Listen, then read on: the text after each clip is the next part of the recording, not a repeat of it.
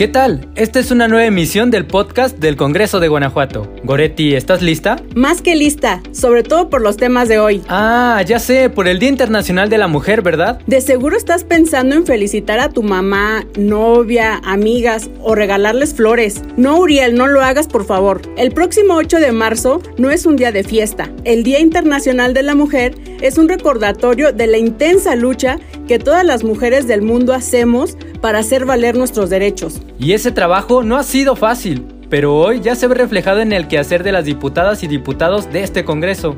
Exacto, porque se presentó una propuesta para quitar, eliminar, desaparecer los estereotipos de género, para que todas las niñas, adolescentes y mujeres puedan estudiar lo que más les guste, como ingenierías, matemáticas, arquitectura o las carreras que erróneamente se creen que son exclusivamente para hombres. Sí, escuché a la diputada decir Ángel Rocha. Mira, pon atención. Que es necesario añadir perspectiva de género en los contenidos de ciencia y tecnología en los programas de educación básica. Por ello, propongo reformar el artículo 42 fracción décima, 128 fracción sexta, 135 y 160 de la Ley de Educación para el Estado de Guanajuato, así como el artículo 21 y el 22 fracción segunda de la Ley para la Igualdad entre Hombres y Mujeres para el Estado, para explicitar que la orientación vocacional debe tener perspectiva de género y estar despojada de estereotipos sociales y de género que puedan reproducir más desigualdades entre hombres y mujeres y que es necesario incluir en los procesos educativos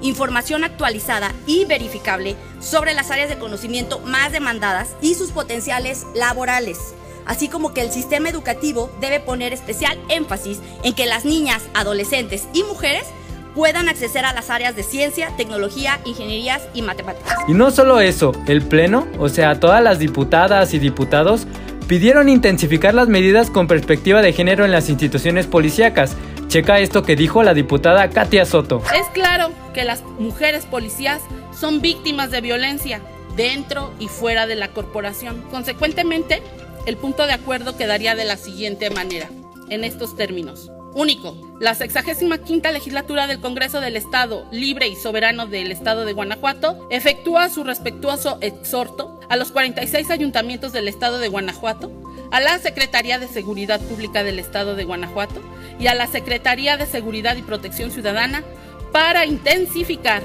las medidas con perspectiva de género, sin duda en las instituciones policíacas. Aquí hay que garantizar y buscar que se generen condiciones equitativas para la contratación, el ascenso y máximo aprovechamiento de aptitudes profesionales de mujeres policías y así contribuir a la disminución eventual y erradicación de la violencia cometida contra las mujeres policías. Para el Congreso somos muy importantes, pero también existen otros sectores de la población que requieren atención. Qué bueno que me recuerdas, Gore, porque en la Comisión de Derechos Humanos y Grupos Vulnerables, un ciudadano, el maestro José Gerardo Hernández Mancera, presentó a los diputados un proyecto relacionado con la calidad de vida en los asilos públicos.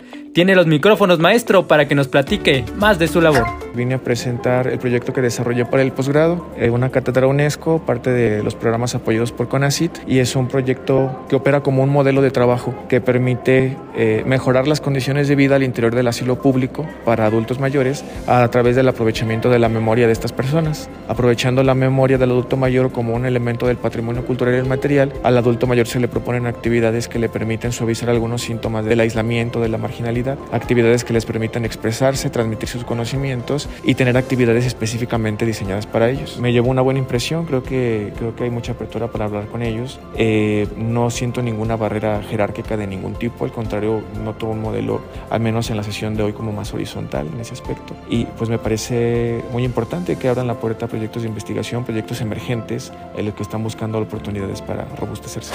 Ya ven, ustedes también pueden contribuir a la generación de cambios. Y sí, todos podemos colaborar a un mundo más justo y equitativo. Desafortunadamente ha llegado el momento de despedirnos. Recuerda que si nos visitas, no olvides portar en todo momento cubrebocas y utilizar gel antibacterial o desinfectante. Nos vemos pronto. Hasta, la, próxima.